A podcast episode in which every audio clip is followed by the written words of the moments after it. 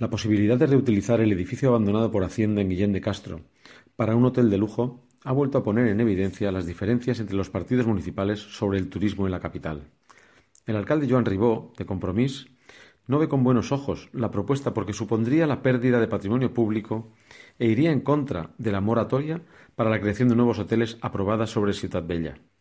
Los socios de Compromís en el ayuntamiento, los socialistas, sí ven con buenos ojos esta posibilidad la posibilidad de que un edificio vacío y sin uso, como la antigua sede de Hacienda, mejore la oferta hotelera de la capital, según afirma la concejala de Turismo, Sandra Gómez.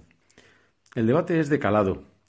Los partidos de izquierdas en la Generalitat y el Ayuntamiento de Valencia persiguen a los apartamentos turísticos y abogan por centralizar la oferta en hoteles.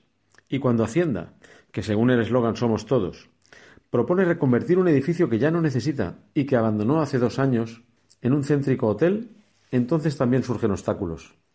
El edificio de Guillén de Castro puede ser un hotel mañana, con oferta de calidad, nuevos puestos de trabajo y más actividad económica, o continuar vacío y en ruinas dentro de diez años, hasta que el propio ayuntamiento, cuyo alcalde prefiere hoy condenarlo, tenga que acometer su derribo por riesgo de caída de cascotes. El Hotel de las Arenas y el Hotel Westin también fueron un día patrimonio público, en concreto del Ayuntamiento de Valencia, y hoy son los dos hoteles de referencia en la capital. Parece que no fueron aquellas unas malas decisiones.